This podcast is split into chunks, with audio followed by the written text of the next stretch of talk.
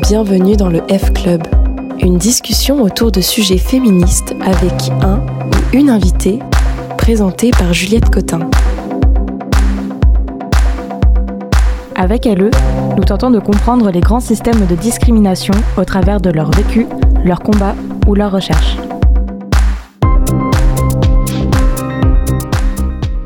Nos invités du jour sont Maya et Mélodie. Deux font partie du groupe des Coloreuses d'Angers. Vous avez certainement déjà croisé leurs messages féministes collés sur les murs de la ville, généralement une lettre noire sur le fond blanc d'une feuille A4. Né en août 2019 à Paris pour sensibiliser au féminicide et interpeller les pouvoirs publics afin qu'ils agissent contre les violences faites aux femmes, ce mode d'action militant féministe a depuis essaimé dans d'autres villes en France et dans le monde. Maya et Mélodie ont rejoint le groupe Angevin l'an dernier ou en début d'année et militent aux côtés de ses membres. Avec elles, on va parler de féminisme et d'inclusivité, de femmes et de minorités de genre, d'action militante et de réappropriation de l'espace public, de colère et de convergence des luttes, et de non-mixité et de mixité choisie.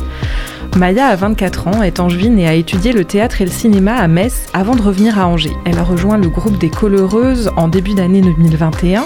Mélodie a 30 ans, elle est technicienne de plateau dans l'audiovisuel.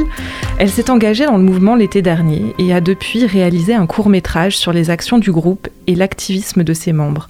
La rencontre de Maya et Mélodie au sein du collectif a même donné lieu à la création d'une association, Witch Out, dédiée à la production d'œuvres audiovisuelles féministes et militantes par et pour les minorités. Avant de plonger dans le mouvement et dans les actions concrètes des coloreuses, j'ai d'abord envie qu'on commence par euh, comprendre vos parcours, parce que chacun dans leur singularité euh, sont intimement euh, liés à votre envie de vous impliquer dans le collectif et de passer à l'action. Mélodie, tu as rejoint le groupe l'été dernier. Comment décrirais-tu ton parcours féministe? Est-ce que tu as eu conscience très jeune de la nécessité de t'engager ou est-ce que c'est venu au fil de l'eau? Alors euh, oui, j'ai eu conscience assez jeune, puisque donc euh, dans mon parcours, j'ai fait un bac STI génie électronique, donc j'ai tout de suite été euh, confrontée à des milieux très masculins. J'avais pas vraiment conscience du sexisme et de la sexualisation des femmes quand elles sont minoritaires parmi les hommes. Quelques années plus tard, je me suis vraiment orientée vers la technique de plateau. Là, je commençais à vraiment prendre conscience qu'on nous voit comme plus faibles que les hommes. Je me suis toujours battue pour arriver où je suis dans mon métier. Et aujourd'hui, euh, j'essaie d'être à l'égal des hommes et je le prouve tous les jours.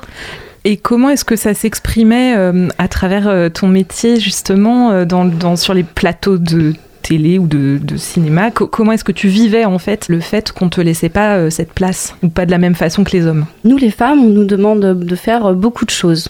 Que ça soit de brancher des câbles, s'occuper du catering, euh, faire des runs. On nous demande d'être très polyvalente.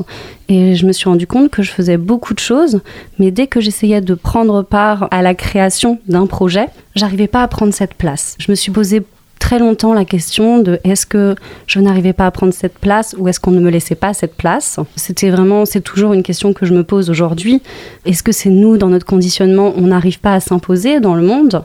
De la création ou est-ce que enfin voilà ou est-ce que ce sont les hommes qui ne nous laissent pas euh, la place de, nous, de prendre euh, le pouvoir et de pouvoir faire des projets euh, de, décider, absolument mhm. La réflexion, elle était là. j'ai vraiment commencé à avoir une réflexion là-dessus, à me dire que j'avais envie d'écrire, que j'avais envie de prendre la caméra, que j'avais envie de, de, créer des clips, des films, enfin faire des choses en fait, faire de la, enfin vraiment être dans le milieu créatif.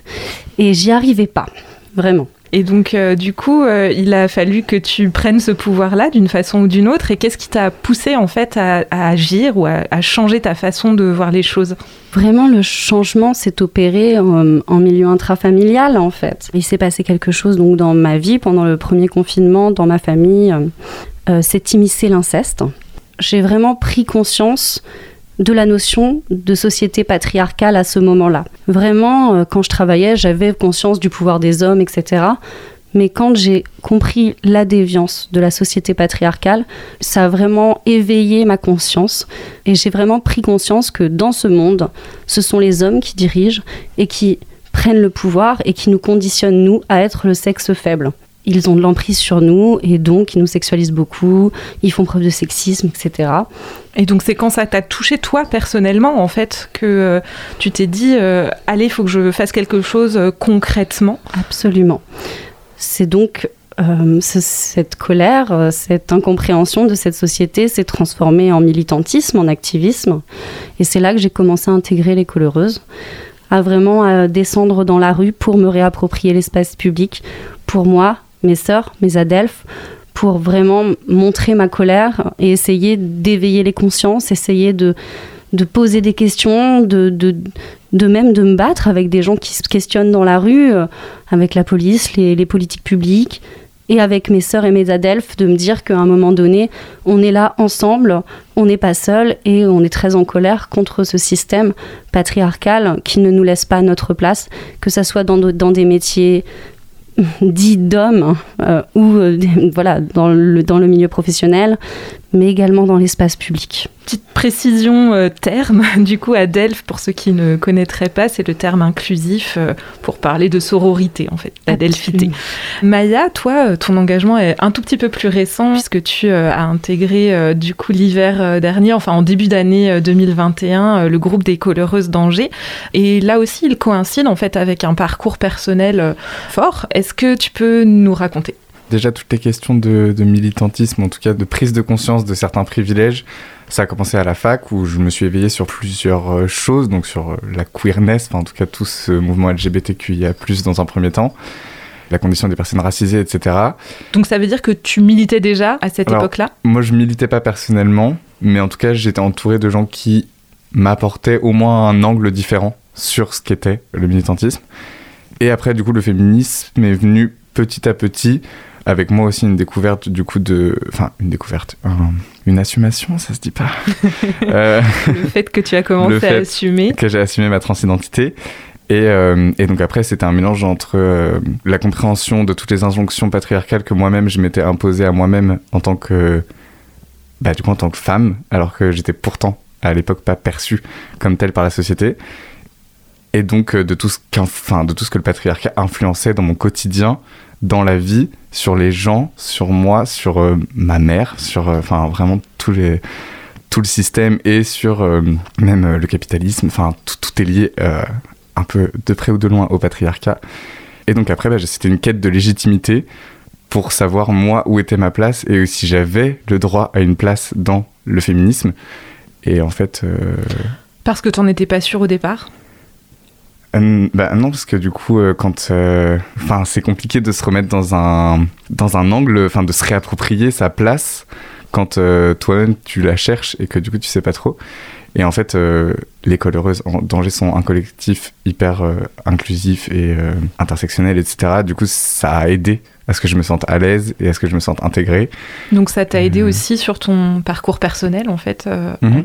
en, parallèle du mouvement militant quoi. Ouais, dans mon féminisme, à me donner de la légitimité, à me dire ouais j'ai le droit d'être féministe et de, et de me battre et d'aller coller dans la rue et de me réapproprier ce, cet espace qui n'est pas pour moi non plus en fait, qui apparemment n'est pas dédié à moi en tout cas. Donc quand vous avez décidé de passer à l'action, vous avez rejoint ce groupe des coloreuses d'Angers qui existe depuis 2019. Et euh, donc, avant toute chose, peut-être euh, les auditeurs entendent depuis euh, tout à l'heure le mot coleureuse. Maya, est-ce qu'en deux mots, tu peux nous dire ah, c'est quoi Qu'est-ce que ça veut dire C'est quoi ce mot? Alors, du coup, c'est couleur et colleuse unis ensemble pour le meilleur. donc c'est l'écriture inclusive, enfin l'écriture du langage inclusif. Le langage inclusif. Et ben c'est juste parce que on n'est pas que des femmes cisgenres, mais que pour autant ça nous concerne et là encore, cisgenre, ça veut dire euh, quelqu'un qui. Euh, qui est en accord avec euh, son, son, genre assigné à la naissance. Donc c'est un collectif dont l'objectif est de coller sur les murs des villes, dans l'espace public, des messages féministes notamment. On vous imagine un peu vous faufiler dans la nuit, dans les rues d'Angers, avec vos pinceaux et votre seau de colle. Est-ce que c'est vraiment à ça que ça ressemble? Oui, oui, euh, on essaye d'être le, plus discret et discrète possible, parce que d'abord c'est illégal. Hein. Euh, on n'a pas euh, le droit de coller des papiers, hein. c'est considéré comme un graphe. Donc c'est 135 euros d'amende, hein, soyons clairs. Donc on se lève très tôt et on se couche très tard pour faire passer nos messages et se réapproprier l'espace public. On collera euh, tout le temps, je pense, jusqu'à ce que la révolution féministe euh, aura lieu. voilà. On y croit. on y croit aussi.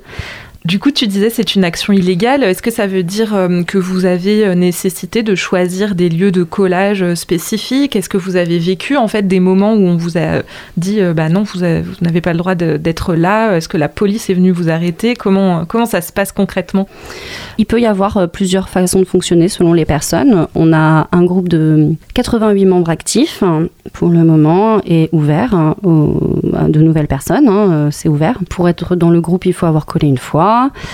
On crée des petits groupes selon les personnes qui ont envie de coller sur un jour ou un moment défini. Ça veut dire, tu dis, une fois qu'on a déjà collé une fois, ça veut dire qu'il y a une sorte de cooptation? C'est un membre du groupe qui invite quelqu'un qu'il connaît? Euh, Oui, ou par l'Instagram, euh, qui est donc euh, Collage Féministe Angers. Vous envoyez un petit message et puis après, on vous proposera un collage euh, via un, groupe de discussion. Et ensuite, une fois que vous aurez collé une fois, vous pourrez venir coller. Enfin, vous ferez partie du groupe général et vous pourrez venir coller au moment où vous le souhaitez, où vous êtes disponible. En termes de matériel, on s'organise. Donc, soit on fait la colle nous-mêmes grâce à de la farine et de l'eau chauffée, soit récemment, on a des personnes qui nous soutiennent, des associations et des collectifs qui nous ont fourni donc euh, de la colle à papier peint. Ensuite, en termes de matériel, bah, c'est tout ce qu'il faut pour, du, pour faire euh, de la peinture, donc un seau de peinture, euh, des pinceaux, une maroufleuse classique. Et puis après, c'est vraiment tout ce qui se passe dans nos têtes, notre colère euh, qui se met sur, euh, donc comme euh, tu l'as dit, des feuilles de papier A4 ou en noir ou même en couleur maintenant. C'est vrai qu'on a fait pas mal de couleurs, surtout pour la journée pour la transidentité. On a fait pas mal de couleurs. Et du coup, est-ce que ça vous est arrivé justement d'avoir des réactions en fait face à vous, puisque vous êtes effectivement dans la rue comme ça Alors personnellement, du coup, je vais parler de ma propre expérience. Moi, je me suis fait déjà arrêter par les flics en collant sur les cales de Maine. Euh, on s'est fait arrêter en 30 secondes chrono, donc euh, il y a des caméras un peu partout dans la ville. Donc ils sont descendus à trois, il n'y en a qu'un qui a parlé, donc je me suis dit qu'il y en avait certainement des personnes dans la police qui étaient quand même initiées à pouvoir nous parler. Euh, la personne, le policier a voilà, écouter ce qu'on avait à dire. On, a essayé d'interagir avec lui, mais bon, enfin, il n'y a pas beaucoup de discussions possibles hein, quand on dit mais vous avez conscience qu'aujourd'hui vous ne prenez pas les plaintes correctement, qu'elles n'ont pas, qu'elles n'aboutissent pas? Est-ce que vous avez conscience qu'une femme se fait violer euh, toutes les 7 minutes en France?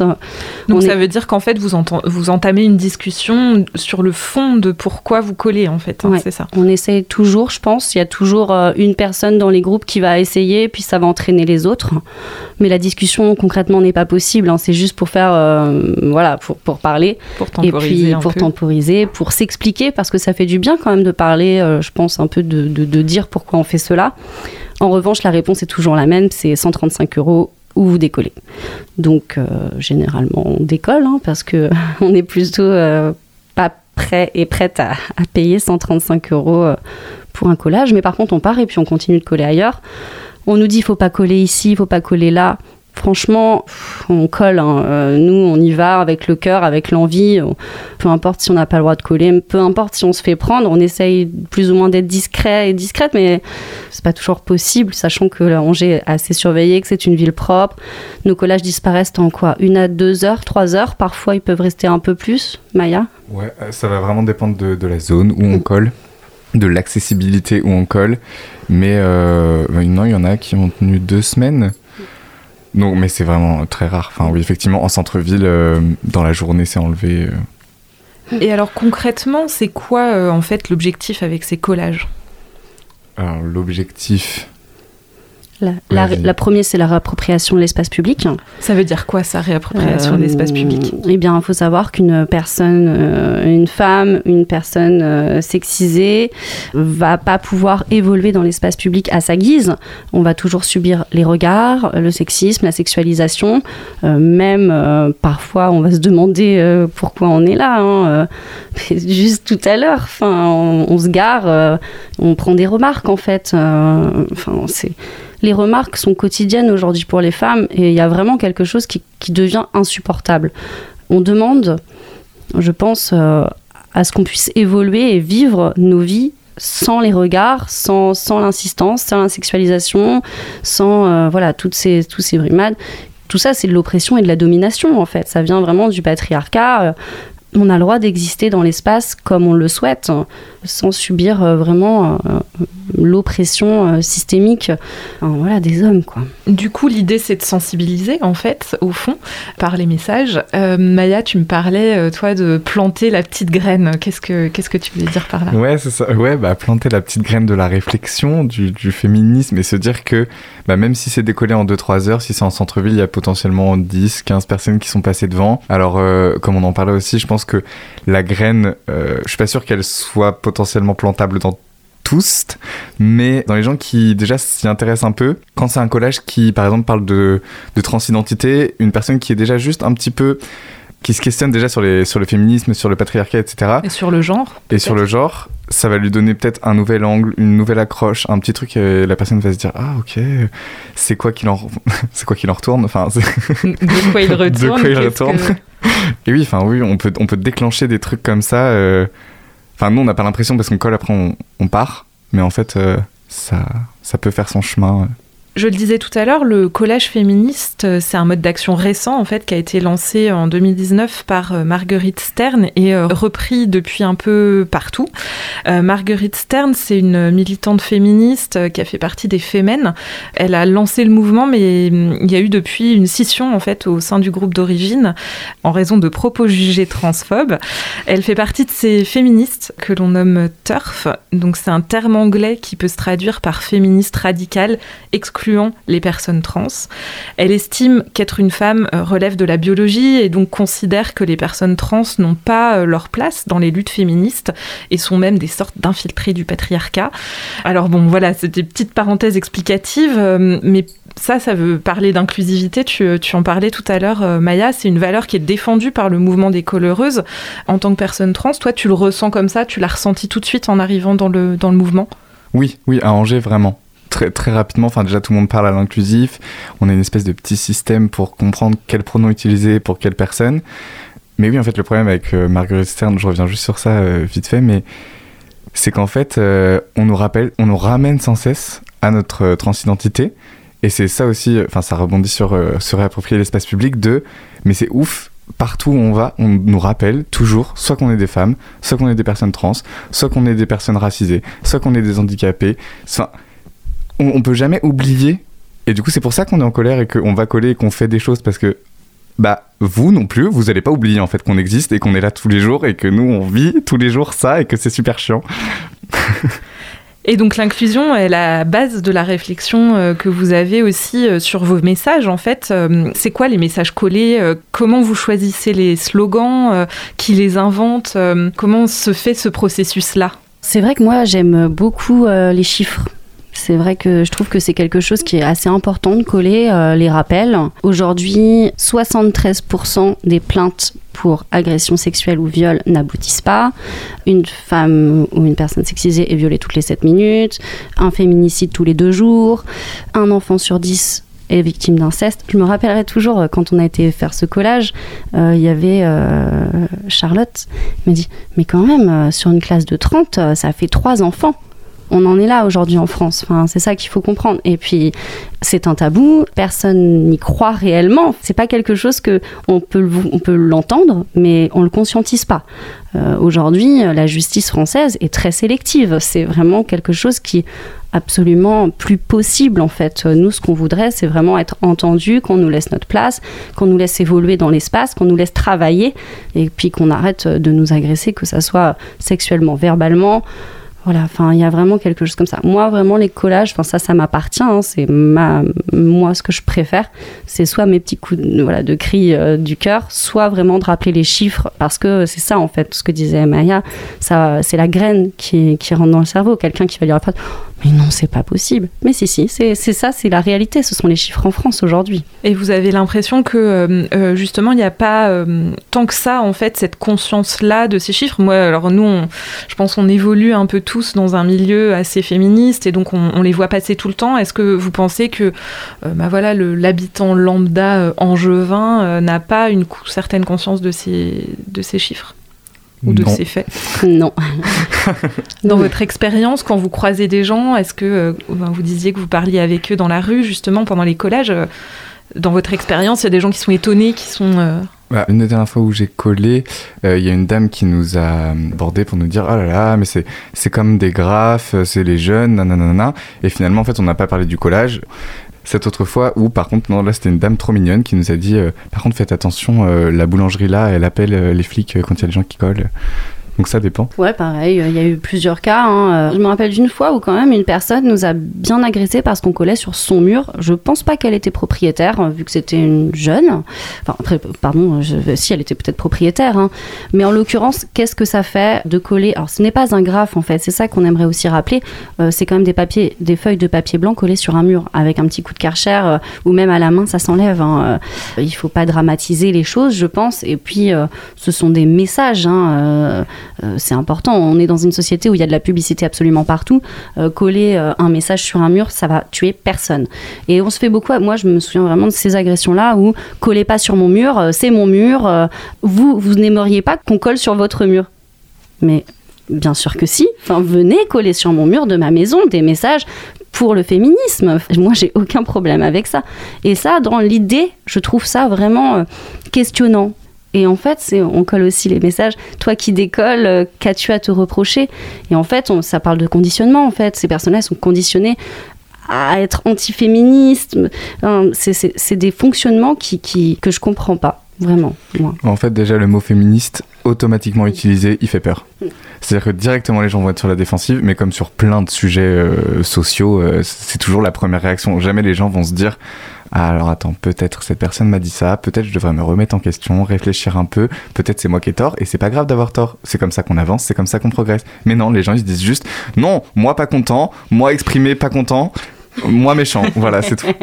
Il y a une, volonté d'intersectionnalité, euh, donc qui est euh, le fait euh, qu'une personne subisse plusieurs formes de discrimination simultanée, par exemple une femme noire qui subit à la fois le sexisme et le racisme, ou une personne trans en situation de handicap. C'est une évidence pour vous, en fait, cette intersectionnalité? Quand on subit les oppressions une fois, qu'on le ressent, qu'on l'intellectualise, et qu'on se dit qu'il y a des personnes qui subissent une double oppression dans ce monde, après on se dit, oulala, moi, je reste à ma place, je me sens opprimée dans cette société, mais quand je vois que, bon, voilà, il y a une double oppression pour les femmes racisées, ou les handitrans, enfin, ou, ou plein d'autres personnes, euh, là, voilà, je me dis, euh, il faut qu'on converge nos luttes, qu'on soit ensemble, qu'on ne laisse personne sur le carreau, qu'on vraiment qu'on soit vraiment des groupes inclusifs. L'inclusivité dans les coloreuses d'Angers, c'est vraiment ultra important. On en a fait vraiment un, un mot d'ordre et on sensibilise tous les jours aux personnes qui rentrent dans notre, dans nos groupes, dans notre groupe à cela. Et c'est vraiment, euh, je pense que avoir conscience que euh, on peut subir plusieurs oppressions dans notre société, voilà, c'est porter la réflexion, se dire que bon, alors là, il y a une oppression, mais là, il y en a deux en même temps, mais il y en a certainement beaucoup plus en plus. Enfin, ça nous re-questionne et ça nous remet aussi à notre place. Et il faut, euh, il faut donc voir ce qui nous oppresse ensemble et voir aussi ce qui nous privilégie. Et je pense que mettre en. Enfin, voir aussi tout ce qu'on a déjà et pour lesquels on n'a pas besoin de, de lutter, c'est déjà incroyable. Nous, en vrai, on est blanche. Déjà, rien que ça, c'est incroyable. On est valide. C'est déjà fou et on se rend pas compte à quel point ça nous facilite la vie au quotidien mais bon, on reste quand même des femmes. Et voilà. Du coup, c'est ça. Là, c'est ce que vous essayez de faire passer aussi euh, par les messages. Et tu parlais tout de suite de convergence des luttes. Donc, vous avez aussi, euh, je crois, collé avec des personnes du quai. Donc, c'est le théâtre Angevin. Euh, lorsque les intermittents luttaient contre la fermeture des lieux culturels pendant le troisième confinement, comment est-ce que ça s'est passé ça? Et qu'est-ce que ça veut dire, en fait, de faire converger les luttes? Parce que là, on parle plus, on est au-delà de la discrimination, on est vraiment sur des luttes euh, sociales plus, ou culturelles en l'occurrence. On va parler donc là de, de, l'appropriation du mode de lutte. Donc les collages féminicides ont commencé à Paris en, août 2019, se sont fait réapproprier par nous toutes, qui donc, euh, enfin, commencé avec nous toutes plutôt. Ensuite, il y a eu les collages féminicides Paris qui s'est créé, la page Insta, mais tout ça, ça vient donc des mouvements féministes. Donc c'est un mode de lutte qui appartient au féminisme. Nous, on est d'accord parce que passer ces messages de cette manière-là, c'est vrai que ça commence à prendre euh, beaucoup d'ampleur, ça a du sens. Donc on est d'accord pour transmettre notre mode de lutte. Le prêter. Le prêter. Mais en l'occurrence, ça doit être toujours dans l'idée que il faut savoir rester à sa place dans ce monde, sachant que c'est un mode de lutte féministe. On a prêté cet outil euh, aux personnes du quai. À des, à des hommes. Après, c'est à peu près bien passé, mais certains hommes ont réussi encore à dire mais peut-être que moi je ferai comme ça. En fait, monsieur, je suis désolée, mais nous nous collons depuis un an, deux ans, trois, peut-être deux ans et demi pour certaines, certains et certaines. En l'occurrence, peut-être que votre légitimité n'est n'a pas lieu d'être dans cette histoire. Donc peut-être passer derrière les femmes et laisser les femmes et les personnes minoritaires sexisées coller. Et en fait, ça, c'est vraiment représentatif, quoi. Même dans les convergences de lutte, même pour des personnes qui luttent pour d'autres choses, il y a quand même cette question de laisser la place euh, aux personnes minorisées qui se passe pas, en fait, ça se passe pas. Euh, et c'est assez intéressant. Et donc nous, on lutte aussi pour ça. On se dit, bon, ok, Maintenant, on fait de la sensibilisation, on va bien en parler, on va bien mettre un petit coup de pied dans la fourmilière. Attention, on veut bien prêter notre mode de lutte, mais il faut le respect de ce mode de lutte qui est féministe. Bah, c'est ça, c'est-à-dire que eux, ça leur fait un peu une bonne pub entre guillemets, genre ah on colle, on est assimilé à ce mouvement-là qui est social, qui est révolutionnaire, etc. Et par contre, nous, qu'est-ce qu'on gagne entre guillemets à leur prêter ce truc et à leur donner cette visibilité-là? Et je pense, dans ce cas présent avec les personnes du quai, pas grand-chose, personnellement. Alors ça, c'est un débat que vous aurez au sein du collectif, j'imagine. Mais euh, du coup, euh, vos actions donc vont maintenant en fait un peu au-delà des collages, même si euh, vous ne vous considérez pas comme politisé. Vous prenez part à des manifestations dans l'espace public, notamment par exemple la journée des droits des femmes le 8 mars. Pourquoi est-ce que vous avez souhaité entrer dans cette nouvelle dimension un petit peu et aller au-delà des collages? Alors moi je sais que je fais une petite parenthèse, mais c'est à ce moment-là où vraiment j'ai senti que j'étais entièrement intégré dans la, la lutte féministe. Voilà. La journée du 8 mars Ouais. Parce que... Vraiment parce qu'il y a eu ce truc de... Euh, où d'un coup... Euh, j'ai senti que c'était le moment genre de s'empouvoirer et de se dire genre euh, bah déjà j'ai participé au, à lire le discours pour lequel je me sentais pas légitime au début et pourquoi on m'a laissé la place et en fait je l'ai prise et c'était trop bien et c'est à ce moment-là où je me suis dit mais en fait c'est ça et on est en colère. Ouais, le mouvement, euh, je pense qu'il y a pas mal de personnes dans le mouvement qui ont, dans le collectif, qui ont envie, en plus de laisser des messages sur les murs, de faire résonner nos voix de bien expliquer qu'on collera jusqu'à ce qu'il euh, y ait vraiment des réponses, en fait, des, solutions qui soient apportées. Et ça, c'est ultra important euh, d'être présent est présente pour les manifestations euh, aujourd'hui politiques, euh, notamment quand, quand cela concerne le droit des femmes, c'est ultra important, je pense. Donc là, pour la journée du 8 mars, on avait vraiment envie d'y prendre part, de montrer notre colère. Donc maintenant, on passe sur un seuil où on s'organise, on prépare ensemble et ça c'est vraiment chouette. On se fait des réunions et on prépare ensemble nos discours euh, dans l'inclusivité. On travaille nos mots pour que tous on soit d'accord. Euh, ça c'est vraiment euh, vraiment très important et ça permet vraiment de nous faire entendre. Par exemple le 8 mars, donc c'est la CGT, un homme de la CGT qui a pris la parole en premier. Là nous on déblaye le passage, on dit ah, attention, on commence vraiment euh, ils voulaient mettre de la musique, on dit ah bah non, on va mettre notre musique et pas euh, bon, j'avoue Manu Chao, les choses comme ça euh, qui sont les musiques qui passent d'habitude en manifestation, mais non là en fait c'est le moment pour les femmes et pour les personnes minorisées. Enfin, je veux dire à un moment donné, laissez-nous la place, mais maintenant de plus en plus, enfin à Angers qui est quand même une ville de taille moyenne, je pense que les choses ne se faisaient pas de cette manière-là. Et je pense que là, il y a vraiment une volonté de plus en plus donc ce n'est pas d'être politisé, mais de prendre la place au sein donc de ces événements qui ont lieu chaque année et qui prennent le centre-ville, qui font des choses, qui font des activités, qui font de la sensibilisation. Eh bien nous, euh, je pense que désormais, on portera nos mots. Et c'est euh, effectivement euh, carrément ironique que ce soit un homme qui entame les discours sur la journée des droits des femmes. Le dénominateur commun justement de vos actions, c'est la non-mixité parfois la mixité choisie, mais euh, les hommes cis ne sont pas conviés aux actions de collage. Donc je, rappelle euh, pour ceux euh, qui savent pas, donc les hommes cis, c'est les hommes qui se reconnaissent dans le genre qui leur a été attribué à la naissance. On refait un petit, point mot.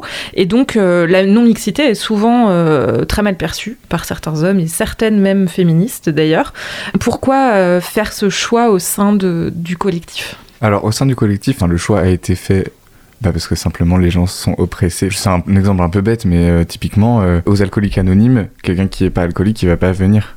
C'est logique. Ou, dans un autre angle, on va pas venir avec une bouteille de vodka. Oui, enfin. Non, donc, en effet, fait, ça n'a pas de sens. Voilà, ça n'a pas de sens. Donc, euh, les hommes n'ont pas leur place dans. En fait, ce qu'il faut savoir, c'est que dans les. Ce qui nous amène aujourd'hui à coller, c'est une colère et souvent un trauma. Ou voilà, une question. Il y a vraiment. je pense que les coléreuses viennent de la colère. Enfin, voilà, il y a quelque chose de ce sens-là. Et donc, dans nos collectifs, il y a beaucoup de personnes qui se sont fait. euh, agresser en fait tout simplement et donc par exemple moi au début je comprenais pas très bien la non-mixité quand j'ai commencé à coller et je l'ai très vite comprise parce que, en fait, quand euh, on est en face d'une personne qui s'est fait agresser par un homme et qui a plus confiance, ben après on comprend tout simplement. Il y a une question de se mettre à la place des gens et de faire preuve d'empathie. On est une société patriarcale dominée par les hommes. À un moment donné, si on a besoin d'un espace sécurisant et safe euh, pour euh, voilà évoluer, réfléchir, montrer notre colère, on n'a pas besoin de, de l'oppresseur tout simplement. Ça apporte quoi cet espace safe en fait? Qu'est-ce que ça change dans vos rapports, dans la façon euh, d'évoluer entre vous et de euh, euh, voilà de communiquer peut-être? Il y a vraiment la question de dire que quand l'espace est mis en non-mixité, on oublie toutes les questions qui sont mais ah bon, vous êtes vous faites agresser? Ah bon, toi tu t'es déjà fait agresser? Mais, mais, mais explique-moi pour les personnes trans, explique-moi ta transition. On est là dans un espace où on va faire de la pédagogie, de la sensibilisation, on va s'expliquer, on va passer des heures à ça. Alors que quand l'espace il est déjà créé en non-mixité, on extrait tout ça et du coup on passe notre temps à se concentrer sur les réels problèmes, à en discuter, à échanger, à partager nos mots, à partager nos, nos expériences. Et du coup, il y a quelque chose qui avance plus vite, nécessairement, puisqu'on passe moins de temps à, à faire de, de la pédagogie. et qui est reposant aussi peut-être? Et qui est reposant. Et si, si c'est pas de la pédagogie et des questions, ça va être euh, moi je sais mieux que toi. Oui. Donc l'un ou l'autre, et donc euh, pas, pas agréable. de la part des hommes de la part des hommes. Et euh, et ce que je veux dire, c'est qu'après, on n'est pas totalement euh, hermétique à la non-mixité. Simplement, c'est une question de consentement et euh, de savoir qui est OK de coller en mixité, du coup. Donc ça arrive en fait que des collages aient lieu avec euh, en présence d'hommes cis? Oui, je pense que Oui. c'est arrivé. Moi, je, En fait, on, on laisse l'opportunité, en gros, dans le groupe, de créer des sous-groupes hein, et de dire. Bah moi, j'ai envie d'aller coller avec mes amis hommes, et donc c'est possible d'organiser des journées collage et de créer un groupe et de dire ok, si vous voulez coller en mixité choisie, c'est possible. Moi, je l'ai fait une fois personnellement. Après, c'est vrai que je l'ai pas refait. On se veut inclusif et on se veut pas. euh, euh, voilà, c'est possible si des personnes ont envie de le faire parce que on en parlait. On est quand même un monde de femmes et d'hommes. On accepte de pouvoir partager, partager ça, mais c'est nous les initiateurs et les initiatrices. hein, les enfin, c'est comme ça en fait. Oui, on, on veut bien leur laisser une place, Mm. mais on veut pas qu'ils s'approprient la lutte. C'est vraiment ça. La hum, non-mixité et puis euh, plus largement l'explication de la démarche globale des personnes qui sont dans le collectif. C'est, je crois, l'objet euh, du court-métrage que tu as réalisé sur le collectif, Mélodie. Tu peux nous en dire un peu plus sur ta démarche et sur pourquoi tu as souhaité te lancer dans ce projet-là? La première chose, c'est que c'est vrai que je travaillais euh, sur les scènes l'année dernière et que ça s'est fermé avec euh, donc le Covid sur les scènes de musique, de théâtre, enfin les plateaux quoi. Je suis technicienne de plateau, donc je travaille sur des plateaux et là il y avait plus beaucoup de, plateaux. Et donc je suis revenue à mes premiers amours, la caméra et montrer ce que je voyais. C'est vrai que quand j'ai commencé à, à les coller, j'avais beaucoup beaucoup beaucoup de sentiments qui, qui se mêlaient.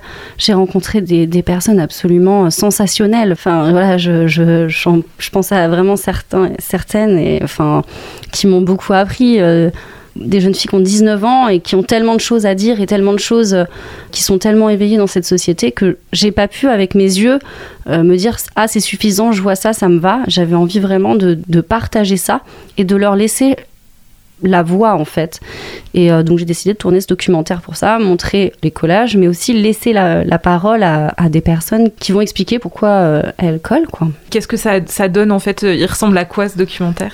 C'est un petit format, 11 minutes 50. J'ai pris plusieurs axes. J'ai pris euh, donc deux, deux et une personne qui ne colle pas. Euh, des personnes toutes traumatisées par la vie, par des petits traumas, voilà, du, des petits, oula, qui, des traumas du passé. Et puis c'était hyper intéressant de voir euh, qu'est-ce qui les amène à aujourd'hui à les coller. Donc euh, ça parle de beaucoup de choses. Ça parle de la folie, du lesbianisme, des agressions sexuelles et de ce qui nous amène à sortir dans la rue et de vouloir nous réapproprier l'espace public. Et alors, vous vous êtes rencontrées toutes les deux lors de la manifestation du 8 mars, justement, je crois, hein, c'est ça? Ensemble, vous êtes en train euh, actuellement de monter une association de production audiovisuelle qui s'appelle Witch Out. Est-ce que vous pouvez m'expliquer un petit peu l'objet de l'association? Alors, Witch Out, c'est vraiment euh, né euh, de la volonté de, de, créer du contenu digital pour faire de la visibilisation, de la sensibilisation et surtout laisser la parole aux personnes concernées moi, vraiment, c'était ma question de la légitimité des, personnes qui parlent sur les autres personnes. Donc, à partir de là, je me suis dit, bon, j'ai créé ce petit, ce petit docu euh, sur les coloreuses, mais ça ne me suffit pas. J'ai envie, j'ai envie de questionner les luttes. Et c'est vraiment la question des luttes. Trouver des personnes qui luttent aujourd'hui pour différentes raisons, mais en fait, pour les mêmes raisons. On a pris quoi? On a pris euh, une chanteuse. Une personne transmasculine euh, qui est parent. Une personne transmasculine qui est handicapée, une personne qui est gender fluid, donc qui, euh, redéfinissons, qui ne se reconnaît pas dans un genre ou dans l'autre et qui passe de l'un à l'autre sans se soucier des codes genrés de la société. Et nous avons une personne euh, racisée. Et alors, quand vous dites ça, ça veut dire que c'est à l'intérieur d'un documentaire, à l'intérieur d'un, d'un projet audiovisuel, ou c'est au sein, parce que je crois que vous avez aussi cette intention de d'avoir une équipe euh, technique en fait qui soit euh, en non mixité en fait. Absolument. Oui, oui, bah, je pense que la mixité n'a pas été une question. C'est-à-dire que ça nous semblait assez évident parce que ce serait contre-productif de dire on laisse la parole aux concernés mais par contre, on prend une équipe technique totalement d'hommes, si genre, j'entends. ça n'a pas de sens, ça n'a pas de bon sens. Donc, faire des programmes, des œuvres pour et par les personnes concernées. Pour et par. C'est vraiment l'intention principale. La question aujourd'hui, c'est la sincérité et l'intention. C'est hyper important, je pense. Donc là, on est en train donc, de monter ce documentaire. Donc on a commencé à faire les actes d'écriture. Euh, qui parle de non-mixité ou qui parle d'autre chose Alors ça parle de lutte en non-mixité comment s'intègre la lutte en non-mixité dans l'oppression de la personne concernée. C'est vraiment euh, vaste, mais ce qui nous intéressait, c'était de voir plusieurs points de vue au sein de ces luttes. Après, donc vu que c'est un documentaire, on développe les arcs d'écriture, mais c'est vraiment aux personnes de parler euh, d'elles-mêmes de ce qu'elles veulent.